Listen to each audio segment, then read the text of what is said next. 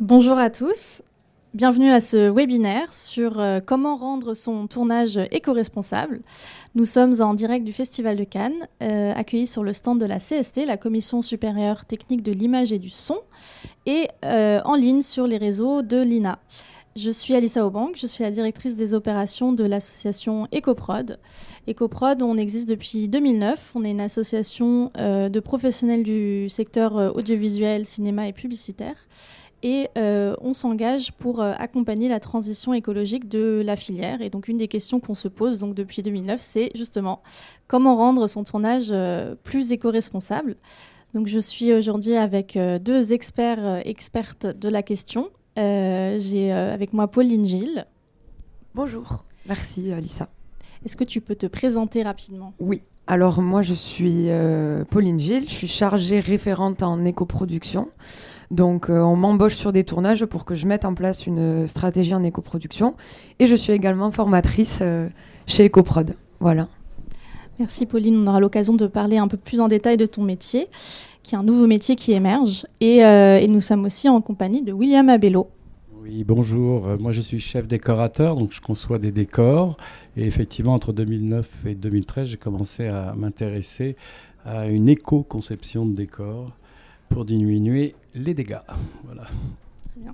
Donc c'est un vaste sujet, on a 45 minutes, donc euh, on va essayer de traiter le maximum de, points et de répondre à un maximum de questions. N'hésitez pas à poser des questions euh, dans le chat.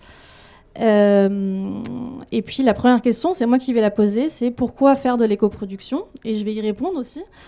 avec EcoProd, on on a publié différentes études, dont une en 2020 qui euh, estime que l'impact carbone euh, du secteur audiovisuel est de 1,7 million de tonnes de CO2 euh, par an.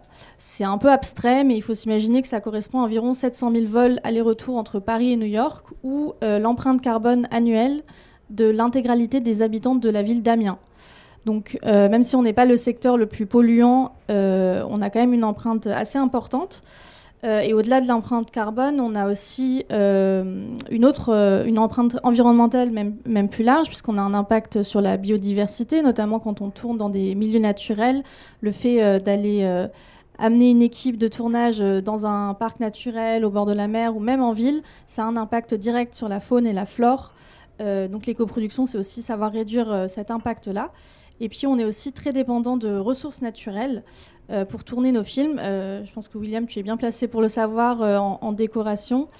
voilà, donc l'éco-production, c'est déjà se rendre compte de cet impact et apprendre à travailler de manière plus sobre, plus sobre en énergie, plus sobre en ressources naturelles, pour, pour d'une part réduire son empreinte, mais aussi pour s'adapter aux changements à venir, puisqu'on a le secteur qui s'engage de plus en plus on a des professionnels qui s'engagent directement sur le terrain, qui font évoluer leur, euh, pratique, mais on a euh, aussi euh, la réglementation qui est en train d'évoluer avec le CNC, donc le Centre national du cinéma, qui a annoncé l'année dernière son plan action, qui est un plan, une stratégie en fait de, transition écologique du secteur.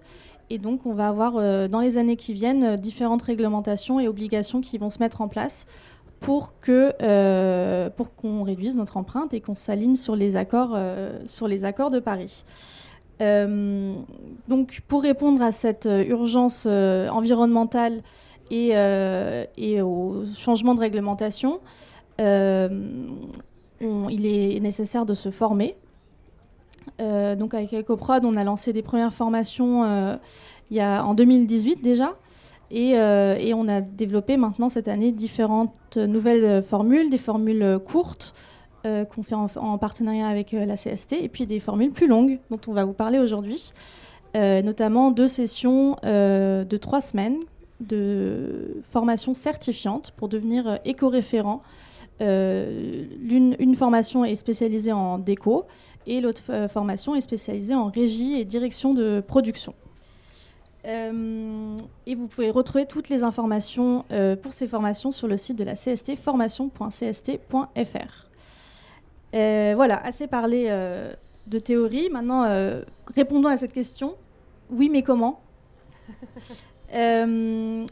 Donc, comme je disais, sur les, formations qu'on fait en partenariat avec, avec l'INA et la CST, on a choisi de nous concentrer sur, sur deux départements, la, régie et la direction de production. Et d'autre part, la décoration. Est-ce que, bah, Pauline, par exemple, est-ce que tu peux nous dire justement quels sont un peu les points d'impact de ces départements et, pourquoi ces départements sont clés dans une production éco-responsable? Alors les points d'impact euh, côté euh, production régie, ben, bien évidemment ça va être euh, tout ce qui est la réduction, passer par de la réduction, donc que ce soit au niveau des déchets, au niveau de l'énergie par exemple. pourquoi la régie et la direction de production Parce que la régie, elle va être au cœur de ces problématiques de déchets, de transport et d'énergie également. Et la direction de production, ben, c'est eux qui sont un peu décisionnaires de tout ça, c'est eux qui sont là aussi en amont du tournage. Et c'est vrai que l'éco-production, c'est énormément de prépa. Donc il faut pouvoir euh, se poser les bonnes questions au bon moment. Et ces questions-là, généralement, on se les pose au moment de la prépa. Et donc, c'est des décisions de production à prendre pendant qu'on prépare le, film. Euh, et les impacts concrets, euh, ça, va être, ça va être réduire nos transports, faire attention à ce qu'on consomme. Euh, même dans la production, on peut essayer de contractualiser, pourquoi pas aussi l'éco-production. Euh, faire signer des chartes euh, aux techniciens, essayer d'intégrer pourquoi pas l'éco-production dans les contrats des comédiens ou même des techniciens. et ça, ça passe par de la sensibilisation, beaucoup. Et cette sensibilisation-là, on peut la faire qu'en prépa, parce que pendant le tournage, on est déjà très préoccupé et très occupé. On n'a pas trop le temps de, sensibiliser les gens. Et c'est très important, je pense, de le faire pendant la prépa. Euh, et la direction de production aussi est très importante puisque il faut qu'on voit concrètement l'impact de toutes les actions qu'on a pu qu'on a pu mettre en place. Et donc du coup, euh, ce, cet impact-là, on peut le calculer on essaye de faire on peut faire un bilan carbone. Et c'est vrai que ça, euh, la production est la mieux placée pour pouvoir le faire, car c'est elle qui a tous les documents, toutes les factures euh, et qui possède euh, tous les outils en fait pour pouvoir calculer correctement l'impact de son tournage, pour pouvoir après rendre des comptes un peu et, et, mettre en avant et, valoriser le travail qu'il y a eu de tous les départements. donc peut-être toi, William au niveau de la déco euh. Nous, c'est vrai que c'est quelque chose qui est tout de suite très concret. Une fois qu'on a lu le scénario et qu'on a compris de quoi il s'agissait, il s'agit surtout de transformer des matériaux et de les coller et de les peindre, donc euh, de les assembler, bien évidemment. Donc il y a tout ce travail de réflexion sur euh, le comment fabriquer au premier degré. Derrière, il y a toute une industrie qui nous pourvoit des matériaux. Donc on a un travail, un regard envers ses fournisseurs, ses prestataires. Ça, c'est une chose importante. Maintenant, effectivement, on regarde euh, comment sont faits euh, nos matériaux. C'est ce qu'on appelle euh, aller à la source du matériel. Ça, c'est très concret et, entre guillemets, très simple en termes de démarche. Maintenant, aussi, on a, une interprétation euh, au niveau du décor qui est très spécifique. On a des comédiens qui bougent euh, dans un volume. Et là aussi, on peut travailler à, ce qu'on appelle, nous, la déambulation. La déambulation longue, courte, euh, subjective, avec emphase, licence. Donc il y a tout un travail aussi de conception à partir du scénario. C'est à la fois très matériel et quelque part aussi on est dans une littérature du cinéma. Et ça, c'est quelque chose qu'on peut apprendre et ce qui est intéressant au niveau du département des corps, c'est qu'on est pourvoyeur de solutions en, permanente, euh, en permanence. Pardon. Et donc, euh, on devrait avoir cette élasticité. Euh, je pense qu'on a une facilité à effectivement évoluer euh, puisque s'adapter et même peut-être muter, euh, afin d'avoir clairement toutes les étapes euh, qui induisent la fabrication du décor qui est éphémère, mais qui doit être aussi praticable, démontable, stockable et réutilisable, bien sûr. Tu parlais des partenaires, c'est vrai que c'est hyper important, je trouve, d'impliquer toutes les parties prenantes du film le, tournage en soi fonctionne bien et le film se passe bien si tous les corps de métier arrivent à bien s'entendre. Et c'est vrai que les coproductions, ça crée une synergie autour de tous les métiers. Ça donne un peu un but et un point commun à tout le monde. Euh, et, pas seulement en plus que les, que les postes du tournage, il y a vraiment aussi toutes les parties prenantes de la production, donc les fournisseurs, les prestataires, pourquoi pas même les distributeurs, euh, les financeurs également. Et donc c'est important, je pense aussi, d'intégrer tout le monde à cette démarche-là. Bien évidemment, il y en a qui auront un peu plus à faire parce que, par exemple, la régie, la déco ont un impact très concret en termes d'environnement. Mais ça ne veut pas dire que euh, les autres parties prenantes du film ne doivent pas être au courant de la démarche et ils peuvent s'impliquer eux aussi euh, à leur échelle. Et du coup, c'est vrai que ça, ça fait partie d'une des, des, tâches de, ton, de ton métier, euh, puisque toi, tu es engagée sur des tournages pour être éco-référente. Et, et l'objectif aussi de ces formations certifiantes, c'est que les personnes puissent à la fois monter en compétence sur leur métier existant, donc intégrer l'éco-responsabilité à leur métier, mais aussi potentiellement pouvoir être engagé sur des postes comme le tien. Donc est-ce que tu peux nous en dire un peu plus sur euh, ce que c'est ce métier qui, est encore assez jeune et, assez méconnu en France? Euh, alors c'est vraiment un métier, pour moi c'est vraiment un métier de production, puisqu'en fait je travaille euh, dès le début de la prépa avec les équipes de régie et de production. Donc il y a tout ce travail de bah, dépouillement un peu, euh, comme tu disais, dépouillement de scénario pour essayer de voir quels vont être les impacts. Et en fonction de ce dépouillement, on va sensibiliser les équipes. Donc le but étant que euh, euh, bah, les équipes elles-mêmes intègrent et assimilent aussi l'éco-production euh, c'est donner l'occasion aux gens de réfléchir sur leur métier et d'essayer de leur dire bon ben maintenant vous avez un temps consacré à essayer de trouver des solutions plus éco-responsables et c'est les accompagner dans ce temps-là. Puis quand on a mis en place euh, ce plan d'action, euh, ben, on, le, on, le, concrétise sur le tournage. Donc je suis aussi présente sur le tournage pour voir, pas pour fliquer, mais pour voir un peu si tout ce qu'on a décidé est mis en place. Je suis là aussi pour faire le reporting de données pour à la fin du tournoi pouvoir faire euh, un bilan carbone. Parce que c'est vrai que si on met en place des choses et qu'à la fin on n'a pas les résultats concrets, donc que ce soit en termes de chiffres ou en termes d'observation, euh, c'est compliqué de pouvoir avoir un recul et de se dire qu'est-ce qui a marché, qu'est-ce qui n'a pas marché parce que tout ne peut ne pas marcher. On peut essayer des choses. On est, on est des métiers innovants, surtout toi aussi à la déco. Vous pouvez tester des choses, innover. Oui, oui. C'est important. il y a toute une programmatique de tests, puisque effectivement, euh, disons, les relations interdépartements aident beaucoup, euh, surtout en amont. On, on, aura de plus en plus de prévisualisation de, de nos euh, scénarios, donc ça nous aide. Et ça, à ce moment-là, c'est tout d'un coup, on voit bien que la post-production vient euh, bien plus en amont. En décor, en tous les cas, c'est indispensable. Et donc, mais il y a aussi des choses en dehors de l'équipe, euh, c'est-à-dire euh, euh, la réflexion sur les tests, ce sont des associations de professionnels qui les portent, le MAD et l'ADC, qui ont été le moteur d'Eco-Déco ces cinq dernières années, où là, effectivement, on a pu mettre en place des laboratoires et trouver des nouveaux matériaux. J'ai failli en amener d'ailleurs. On a des choses formidables maintenant, à partir, puisqu'on a une grande problématique, c'est le bois. Le bois, on sait que dans 8 ans, bon, bah déjà, il a pris 25% en quelques mois, mais là, c'est pour des raisons, on va dire, géopolitiques et là, euh, il va prendre, euh, ça va être euh, un 300-400%. Et donc, on doit faire du. Pas du remplacement, mais du. S'adapter. Voilà. Nous, s'adapter, j'aime pas le mot, c'est une mutation. on s'adapte à rien du tout. On va changer et on va s'envoler et faire des choses avec, d'une nouvelle, avec une nouvelle donne. Et on a les moyens pratiques de le faire nous, c'est plus simple, évidemment, parce que c'est une recherche sur l'innovation.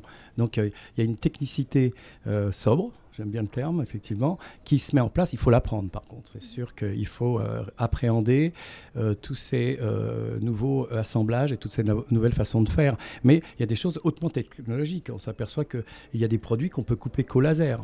Parce que si on les coupe à l'ancienne, je dirais avec une scie ou même avec des métiers, des, des, de l'électroportatif, eh bien ça peluche, parce que ils sont, ce sont des résidus de tissu collés ensemble à l'amidon, et tout d'un coup, on a des plaques aussi dures que le bois pratiquement. Bon, ben ça, on avait, on ne les utilisait pas tant qu'on n'avait pas trouvé le moyen de découpe. Aujourd'hui, on a trouvé le moyen de découpe. C'est ce qui est fascinant avec l'éco-production, je trouve, c'est qu'en fait, on, à première vue, ça peut paraître un peu abstrait, euh, bah, justement, cette question de comment est-ce qu'on est éco-responsable, par où est-ce qu'on commence. Et en fait, une fois qu'on rentre dans le, vif du sujet, on se rend compte qu'en fait, il y a déjà plein de choses qui existent, plein de professionnels qui sont très engagés. Et puis après, des choses très techniques, euh, innovantes, euh, que ce soit sur euh, des groupes électrogènes plus, plus verts, plus éco-responsables, ou des nouveaux matériaux pour, pour la déco. Et du coup, peut-être William, tu peux peut-être donner un... en déco, on, parle beaucoup de déco-conception. Donc vraiment penser euh, la fin, enfin tout le cycle de vie d'un décor euh, dès, la première idée. Est-ce que tu peux nous, dire un peu concrètement sur un, exemple, par exemple, de ce que tu as pu mettre en place sur un, un film? Oui, alors dans la culture du décor euh, de cinéma, on a toujours ce qu'on appelle les, décors qui vont servir à d'autres décors. Donc, déjà, c'est assez inclus dans notre, dans notre, code de fonctionnement. Et ce sont effectivement des périactes, c'est-à-dire que un décor va servir à un, autre décor. évidemment, il est confronté au plan de travail. Et aujourd'hui, il va falloir qu'en amont, on ait beaucoup plus euh, euh, bah, des scénarios finis, des castings finis des repérages finis avant de commencer quoi que ce soit. Et à partir de ce moment-là, toute cette gymnastique, elle peut se mettre en place. Parce que si on est en pleine préparation et qu'en vérité on est en pré-production, voire en développement, ça ne fonctionne pas. Donc il faut vraiment des bouclages complets. Ça, c'est quelque chose qui pour moi est un aboutissement qui doit se faire assez euh, rapidement. Sinon, eh bien, on est avec un système euh, de vase communicant en permanence et on n'arrive pas à mettre une ligne droite à l'éco-conception. L'éco-conception, c'est bien sûr réfléchir à la façon dont on travaille. On peut dire que la grande ligne général, c'est travailler par strates, par couches qui se décollent, qui se démontent. C'est-à-dire qu'on ne fait plus d'agglomérat. Hein. on, fait, euh, même pour faire euh, une faux, un faux béton, eh bien, on fera une peau alors qu'avant, bah, on mettait de l'enduit euh, façon béton directement. Donc c'est toute cette stratégie qui peut se mettre en place si on sait où tenter à, au départ, comment on va faire les choses, avec qui et où. Euh, Pauline, tout à l'heure, tu mentionnais le, bilan carbone. C'est un sujet qui est très à la mode puisque euh, euh, le CNC va rendre obligatoire la réalisation d'un bilan carbone pour les œuvres financées par le CNC. donc avec EcoProd, on a développé il y a de nombreuses années déjà, il y a 10 ans à peu près, le Carbon Clap, qui est un outil en fait pour mesurer l'empreinte carbone d'un tournage. Euh, est-ce que tu peux nous en dire un peu plus sur euh, ce que c'est le, le, bilan carbone, comment ça se réalise? Et puis on a eu une question dans le chat aussi sur euh, la compensation carbone. Est-ce que c'est une bonne ou une mauvaise idée? Alors je pense que c'est hyper important de faire un bilan carbone parce que on peut pas se rendre compte des efforts fournis si on l'a pas. Et puis c'est vraiment un moyen de communication aussi. Euh, je sais que les équipes, tant qu'on leur a pas donné des chiffres concrets, ils peuvent euh, peuvent pas savoir exactement quels ont été les résultats de leurs efforts. Et euh, par exemple, sur la série Germinal, on a fait 600 km de transport, 600 000 km pardon, de transport, et c'est un équivalent Terre-Lune en termes de, kilomètres. Et là, c'est parlant, quoi. souvent, on, calcule tout en CO2. Euh, c'est ça le but du bilan carbone, c'est de pouvoir calculer en CO2. Donc on prend chaque corps de métier, on essaye de voir l'impact concret en termes de CO2 de chaque métier. Et le but aussi, c'est de pouvoir le traduire en d'autres choses pour que ça puisse parler. Parce que souvent, on dit tant de tonnes de CO2, mais on ne se rend pas euh, forcément compte. Donc c'est important d'avoir euh, ce bilan carbone pour avoir aussi des équivalences, pour pouvoir dire aux gens, ben voilà, concrètement, notre impact, ça a été celui-ci, c'est l'équivalent de ça. Le but, ça serait de le diminuer. Euh, là, on a, ce qui est intéressant aussi, c'est de faire avant le film et après. Donc, un bilan carbone sans avoir mis l'éco-production et un bilan carbone en ayant fait l'éco-production pour voir un peu euh, ben, que ça a un réel impact, en fait, de mettre en place une démarche comme celle-ci. Et après, pour la compensation carbone, euh, alors bien évidemment, pour moi, le, le but premier, c'est de réduire. Il ne faut pas partir du postulat qu'on va compenser. Il faut d'abord partir du postulat qu'on va réduire. Et après avoir fait tous les efforts possibles pour réduire au maximum, là, on compense. Généralement, moi, j'aime proposer la compensation pour le transport parce que euh, le transport, c'est vraiment un impact CO2 euh, très concret. Et après, pour comment on compense, euh, moi, je suis plus pour compenser sur le territoire sur lequel on a, on a pollué. Donc, euh, en ayant voir peut-être des associations locales, euh, euh, parfois, on, a des, personnes qui nous avaient dit il y a des associations qui galèrent à avoir, par exemple, certains matériels. Mais pourquoi pas aller voir ces associations-là leur donner de l'argent, parce qu'on sait aujourd'hui que la tonne de CO2 vaut tant d'euros. Donc on calcule, imaginons, ben voilà, on a 2000 euros de compensation carbone. Euh, je trouve ça intéressant de la donner à une association pour avoir un impact concret, plutôt que de se dire, bon, c'est bien de planter des arbres, mais on sait qu'un arbre, avant qu'il puisse euh, ingurgiter le CO2 que nous on a dépassé, ça va demander des années et des années. Donc, euh, bon, ça, c'est à tout un chacun. C'est bien de faire de la compensation de toute façon, que ce soit en plantant des arbres ou en donnant à des associations locales. Mais le but premier pour moi, c'est réduire, après on compense. Oui, je reviens. Ce qui est intéressant au décor, c'est qu'il y a aussi une, troisième phase qui est le budget. C'est-à-dire qu'on a des lignes pécuniaires importantes.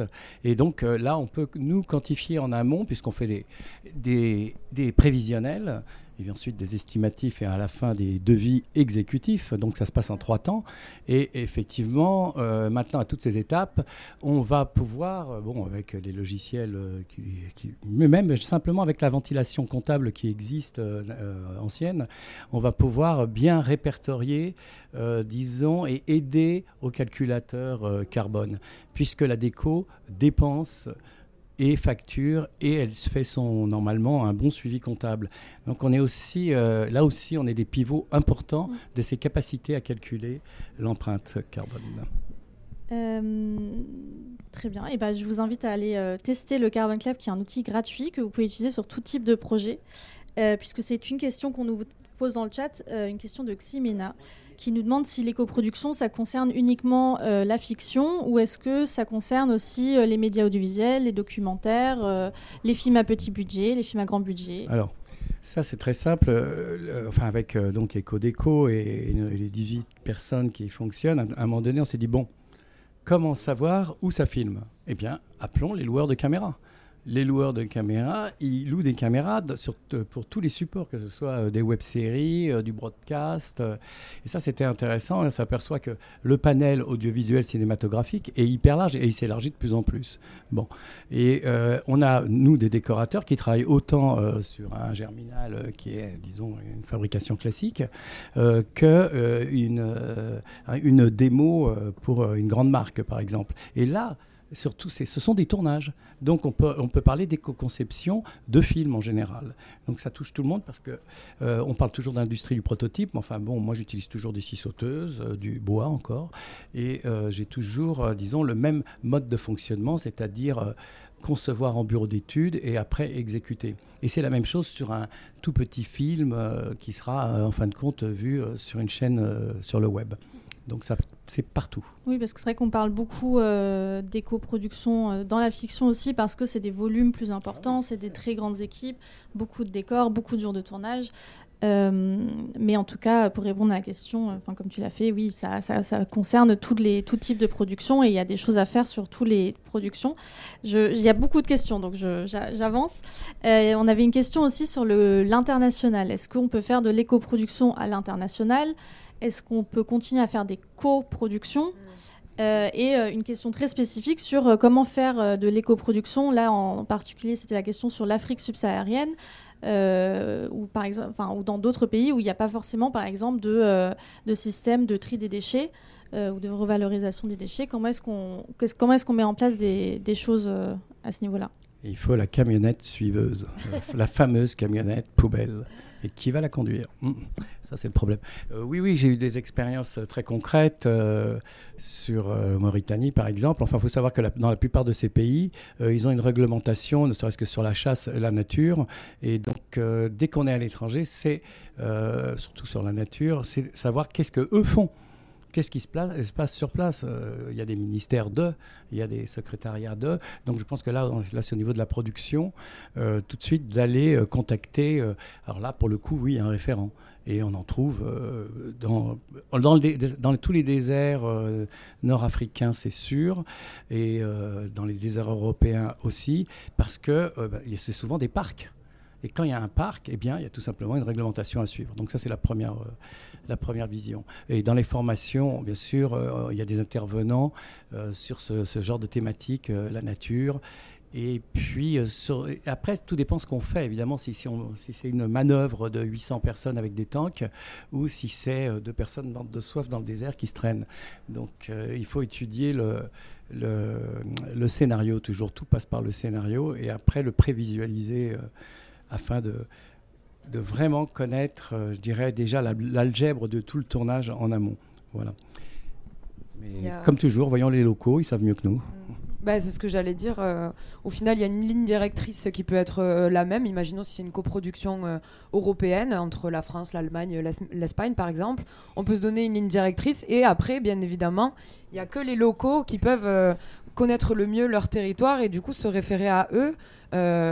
essayer de travailler le plus possible avec les gens du territoire qui connaissent bien leur espace et leur environnement et, et puis essayer de faire en sorte qu'il y ait une synergie entre les pays qui se fassent et bien évidemment, pour moi, voilà, les locaux, c'est le plus important parce que c'est eux qui connaissent le mieux, euh, qui peuvent nous diriger peut-être vers des, des, fournisseurs ou des prestataires euh, auxquels on n'aurait pas pensé, des façons de faire euh, qui peuvent être même culturelles hein, parfois, parce que culture et environnement sont, sont quand même vachement reliés.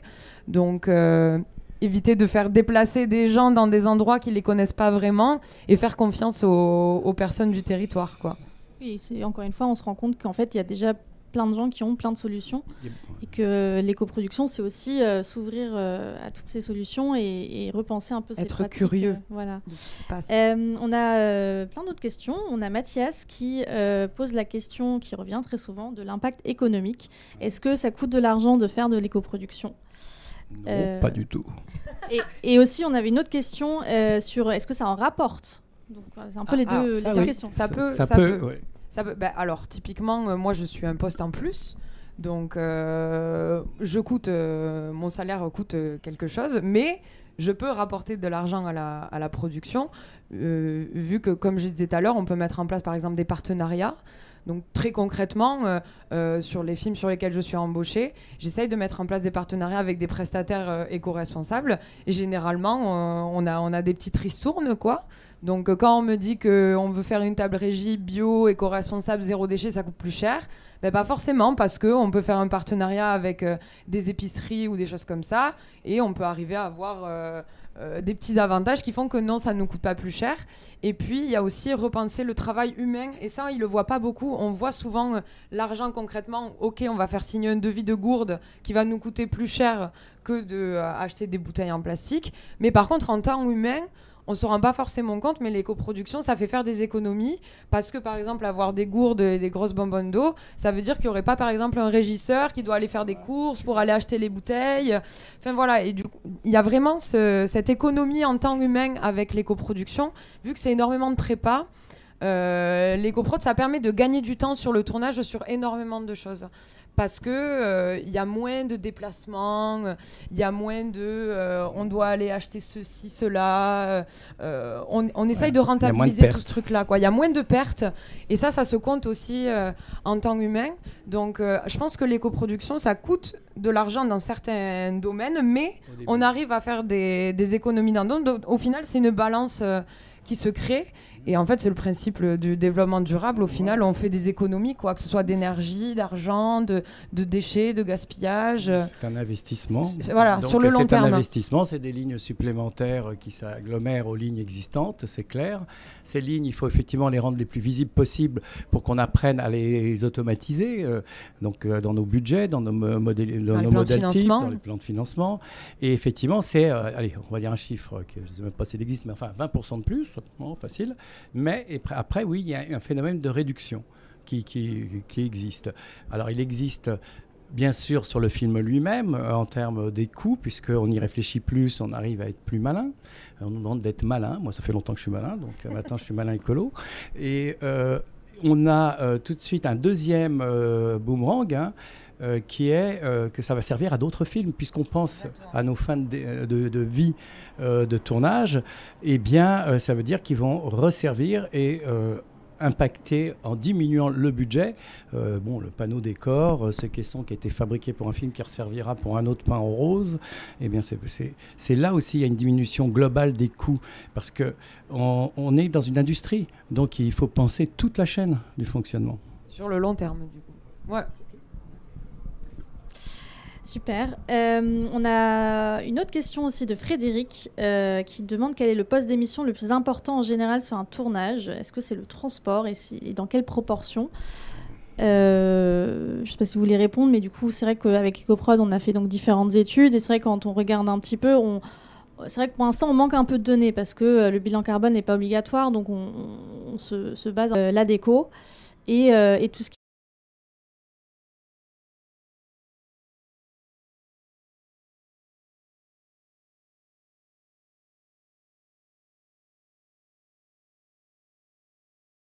aussi les, moyens techniques. la euh, post-production, la, numérisation. Effectivement, bon, et puis que, le mot émission est intéressant parce que quand on voit globalement, bon, là on parle de l'impact de tournage avec la préparation, le développement, la pré-prod et puis la post-prod, ok. Euh, mais euh, l'industrie cinématographique audiovisuelle, c'est les déplacements en salle, c'est pour le flux Là, c'est l'autre partie euh, de l'audiovisuel, c'est euh, les émissions, c'est-à-dire qu'on envoie euh, des choses à plusieurs milliers de kilomètres pour qu'elles retombent à côté. Et, ça, c'est très très important. Et alors, bien sûr, maintenant, on a le, tout ce qui est regardé sur les écrans. en streaming. Là, là c'est un continent nouveau à aborder. C'est pas le sujet d'aujourd'hui, mais on, c'est une réflexion, enfin c'est la, la, prochaine étape de réflexion, celle-là, pour euh, tout ce qui est euh, les, les, gens qui se sont, sont investis euh, dans la capacité d'améliorer tout ça.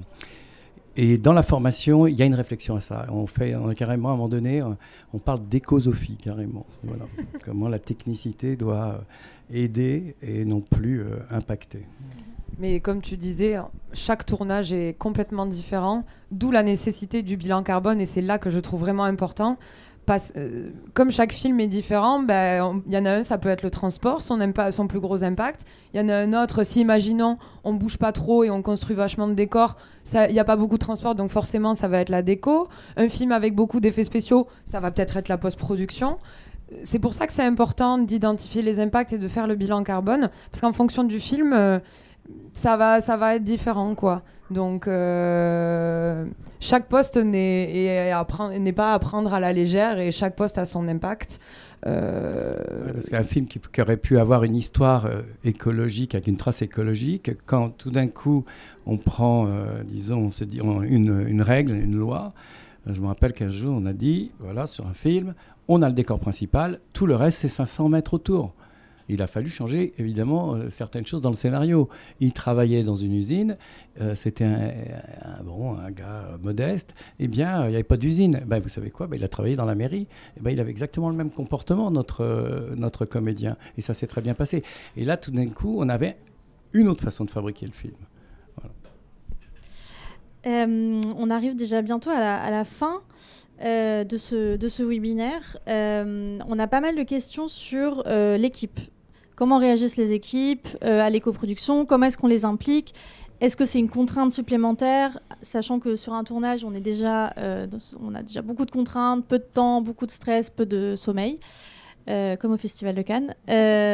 donc voilà, qu'est-ce que peut-être Pauline, comment tu comment tu impliques les équipes justement, toi, dans ton rôle d'éco-référente, comment les gens réagissent à cette démarche? Euh, alors pour les impliquer, pour moi, le plus possible, c'est ben, d'abord euh, leur donner le temps à eux aussi de se poser les questions. Euh, moi, je, les, je leur donne énormément d'informations et de chiffres clés parce que très souvent, j'ai remarqué qu'on manquait juste d'informations et de sensibilisation parce que les gens connaissent pas vraiment de base leur impact. Donc moi, la première chose que je fais, c'est essayer que eux-mêmes se rendent conscience euh, de leur impact à eux. Et donc, euh, je les redirige vers des études, vers des conférences, parce que ça fait un petit moment qu'on parle d'éco-production. Donc, que ce soit au Satis, à Cannes, à Clermont-Ferrand, dans plein d'événements, euh, il y a des personnes qui ont parlé de ça, qui ont trouvé des solutions et qui innovent. Donc, j'essaye de les rediriger vers, vers ces informations-là. Chaque poste est différent, donc euh, j'adapte mon discours aussi en fonction des équipes. Un chef, chef opérateur, je vais lui parler de, lumière, d'énergie, de matériel, alors que quelqu'un à la régie, on va parler de, consommation, de déplacement et de logistique. Donc c'est faire en sorte que les gens eux-mêmes se sentent impliqués dans la démarche, parce que c'est pas moi qui vais arriver à les convaincre. En fait, ils vont se convaincre euh, eux-mêmes euh, tout seuls, j'ai envie de dire, mais c'est leur donner le plus d'outils possible pour que eux ils s'intéressent eux-mêmes à leur métier, leur dire, ben là, challenge-toi, tu vois. On va te donner un challenge. Euh, toute l'équipe, euh, on va se challenger. Donc la sensibilisation, c'est pour ça pour moi qu'elle est hyper importante. Et après, euh, ben ça dépend aussi la sensibilisation de tout un chacun. Il y a des gens qui vont être de base ultra sensibilisés, à qui on, ça va pas demander beaucoup plus de temps, euh, euh, toutes ces informations-là. Et puis il y en a, ils, sont pas sensibilisés eux dans leur vie personnelle. Donc là, la partie sensibilisation, elle va être plus, plus, plus importante. Donc c'est un peu du cas par cas aussi à chaque fois. Il faut savoir s'adapter en fonction des personnes. Mais le but, c'est de faire en sorte que ce soit quand même un truc d'équipe. Et je pense que ça, pour moi, c'est hyper important. Il faut pas qu'il y ait que la déco ou que la régie qui fasse de l'éco-production. Je pense que ce qui est important, c'est que tout le monde s'y mette pour que euh, ben, ça devienne un, réel but euh, d'équipe et de film, quoi. Euh, il y a des séries, j'ai fait une série où, vraiment toutes les parties prenantes étaient impliquées. Ben, on a vu que là, ça se passait bien parce que euh, on faisait tous euh, des efforts. Alors que s'il y en a qui font des efforts de leur côté mais pas d'autres, c'est vrai que là, ça rend la démarche un peu moins globale euh, et c'est dommage. Quoi. On connaît le pourcentage. donc pour tous les travaux préliminaires, préparatoires aux formations, avec les associations MAD et ADC, on, a mis en place euh, une enquête, une enquête avec un sociologue, euh, c'était dans le cadre de Circular 2, et là, bon, le chiffre est tombé, c'est 63% au niveau des équipes d'éco qui sont complètement favorables à euh, s'impliquer dans une démarche. Bien. Et pour les 37 autres pourcents, c'est là où il y a tout ce travail. Et c'est intéressant de voir que quand on leur apporte une solution concrète, c'est-à-dire quelque chose qui sèche bien, qui ne soit pas trop cher et qui ne soit pas trop compliqué à mettre en place, euh, technologiquement par rapport à quelque chose qu'on a euh, dans l'us et coutumes professionnelles, eh bien ça marche tout seul. Donc il faut apporter des solutions concrètes. Bien sûr qu'on ne passe pas de 1000 litres d'eau par tournage pour nettoyer des pinceaux à zéro, comme on peut le faire actuellement, en utilisant les, bons outils, les bons procédés, les bonnes étapes, sans avoir un minimum d'apprentissage. Enfin, ça prend une heure et demie, parce que on a fabriqué l'outil qui permet de nettoyer des pinceaux sans eau. Voilà.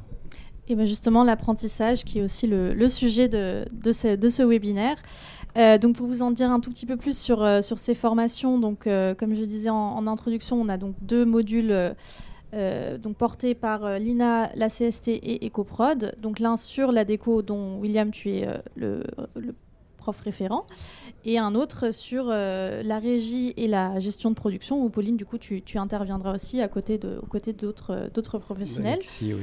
Euh, donc, c'est des formations certifiantes de trois semaines, un certificat délivré par la CPNEF. Euh, c'est un, on avait une question aussi sur le, la dimension de, de ou le, la reconnaissance de cette certification.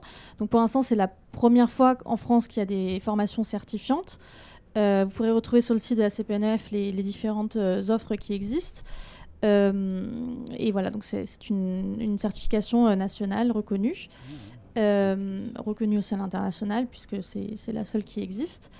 donc en trois semaines, qu'est-ce qu'on aborde? On aborde d'une part le côté, bah, en fait déjà, quel est notre impact? Parce que finalement, c'est là où tout commence, c'est comprendre notre impact, c'est vraiment comprendre les enjeux, parce qu'une fois qu'on a compris les enjeux, voilà, on, comprend euh, aussi ce qu'il faut mettre en place pour, euh, pour le réduire, euh, cet impact. ensuite, ce sera des choses très concrètes.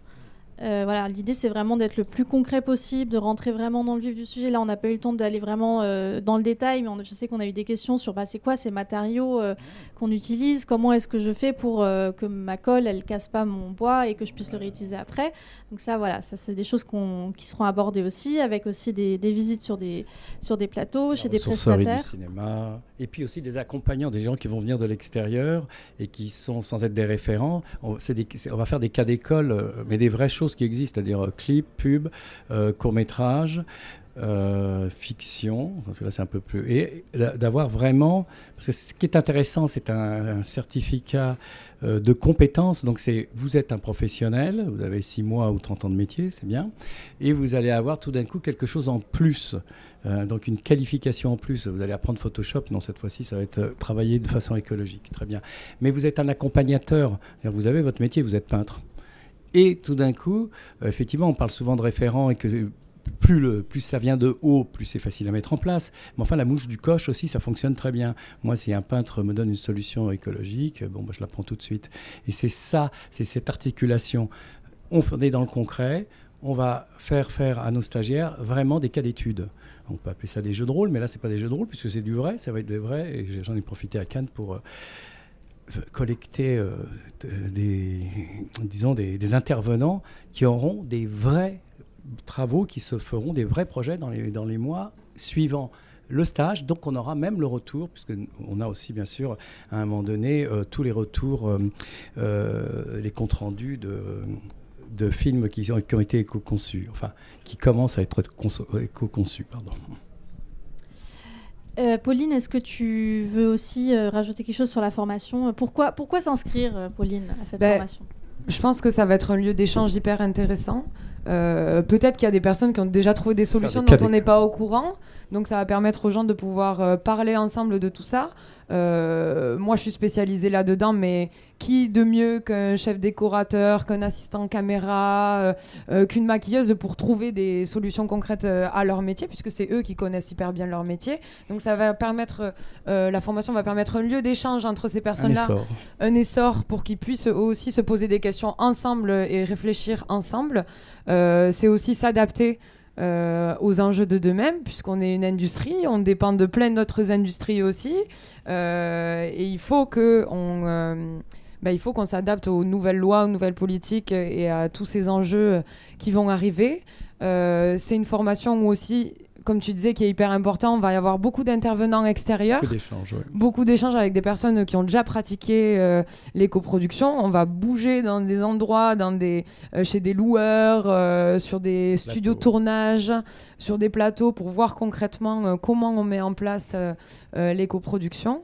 Et pour moi, voilà, le plus important, c'est ce moment d'échange et de partage entre, entre techniciens parce qu'il faut qu'on fasse avancer notre milieu ensemble. Mmh. Euh, qu'on reprenne peut-être la convention collective, je sais pas, mais voilà, c'est faire avancer notre milieu. On n'est pas perdu au, milieu de, la nada. Hein, il y a beaucoup, beaucoup de choses. On a même fait une cartographie euh, sur Internet euh, qu'on apprendra à, s'en servir sur tous les événements, sur toutes les institutions, sur tous les lieux où, dans l'audiovisuel, il y a déjà plein de choses qui, fonctionnent et qui sont en marche. Donc évidemment, il faut être instruit de tout ça. Mais on commence, on a même un cours d'acronymes. Parce qu'on est perdu dans les acronymes. voilà, il y en a partout. Sur les labels, les, les, sigles. Les labels, les... sigles, différence entre les labels, les sigles et les pictogrammes.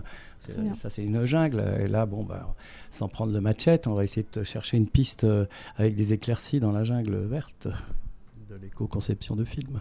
Je trouve c'est vraiment nous remettre nous aussi en tant que techniciens au centre du, travail, revoir un peu notre sécurité, notre santé au travail. Très important. Euh, dans quelles conditions, euh, dans quelles conditions on est et ça c'est hyper important puisque on est, notre environnement il change, donc faut qu'on adapte aussi un peu euh, toutes nos normes à tout ça. Euh, on est en recherche de normes. Hein, on est, en recherche de nouvelles normes. puisque la, norme nous permet de faire, nous en décor, c'est simple, hein, c'est le Lego. Si c'est la même, euh, si ça s'emboîte, euh, on peut refaire des décors à partir de, des décors du voisin. Ça c'est important en recherche de normes. et puis aussi, je, pense que ce qui, ce qui va arriver, c'est qu'on va avoir une créativité qui va arriver en plus. Parce que souvent on est bloqué parce qu'on est dans le rush, on est dans voilà. Et, là, il faut ce temps. Il va falloir arriver à avoir un temps de réflexion. Après, ce sera des automatismes. Mm. Mais c'était comme ça quand on a eu les premiers ordinateurs hein, au début. Et puis maintenant, bon, on n'y pense même plus. Boost créatif. Je crois qu'on arrive à la, à la, fin euh, de ce webinaire. On m'avait dit 45 minutes. Euh, en tout cas, si vous voulez avoir plus d'informations sur les formations, euh, sur ces deux, parcours de formation, vous pouvez aller sur le site formation.cst.fr. Euh, les premières sessions du coup auront lieu à l'automne, euh, en, en, octobre pardon, pour le, cycle décor et en novembre pour le cycle régie et direction de production, enfin gestion de production. donc ça fait un petit bout de temps jusque-là, vous avez encore six mois pour vous préparer. Donc si vous voulez en savoir plus aussi très concrètement sur euh, c'est vrai qu'on n'a pas eu le temps de parler euh, de, tous les corps de métier. Euh, je vous invite à aller sur le site ecoprod.com où vous retrouverez le guide de l'écoproduction et plein de fiches pratiques par département qui recensent en fait déjà plein de solutions, plein de bonnes pratiques à mettre en place très concrètement. et puis à découvrir notre calculateur carbone et nos autres outils qui sont tous accessibles gratuitement sur le site ecoprod.com. Merci beaucoup Pauline et, et William. Est-ce que vous avez une, une dernière euh, chose à partager avec, euh, avec le public? Qu'est-ce qui, qu'est-ce qui, qu'est-ce qu'on fait demain? Qu'est-ce qu'on, qu'est-ce qu'on peut mettre en place directement? Ce qu'on peut mettre en place directement, c'est plus de confort au travail. Effectivement, tu parlais de santé. Et je pense que quand on pense à ça, eh ben déjà, on a fait un pas vers euh, l'éco-conception des films. Ouais, c'est ça, c'est essayer de redynamiser un peu, euh, revancer au travail d'équipe. Et puis vraiment, ça peut être pour moi, je pense, un boost de créativité énorme, l'éco-production. C'est un challenge et, et, je pense que ça peut nous permettre de faire évoluer nos métiers dans le bon sens. Euh, que dire de plus bah, euh, Dire qu'il faut aussi, c'est vrai que là c'est des formations, ça s'adresse à des professionnels, mais on voit que maintenant dans les écoles, bon là je crois qu'il y a une petite euh, malheureuse journée d'introduction à l'écologie dans, dans, le cinéma et l'audiovisuel. Bon, ça serait bien si c'était carrément une matière dans les, au, moins, au moins, en dernière année d'école de cinéma. Donc ce que je retiens, c'est qu'on a beaucoup de choses à apprendre des uns et des autres et que l'éco-production, c'est aussi euh, le partage. Euh, voilà, donc formation.cst.fr, ecoprod.com et le site de l'INA pour en savoir plus. Et n'hésitez pas à nous contacter si vous avez encore des questions concrètes sur l'éco-production ou sur les formations.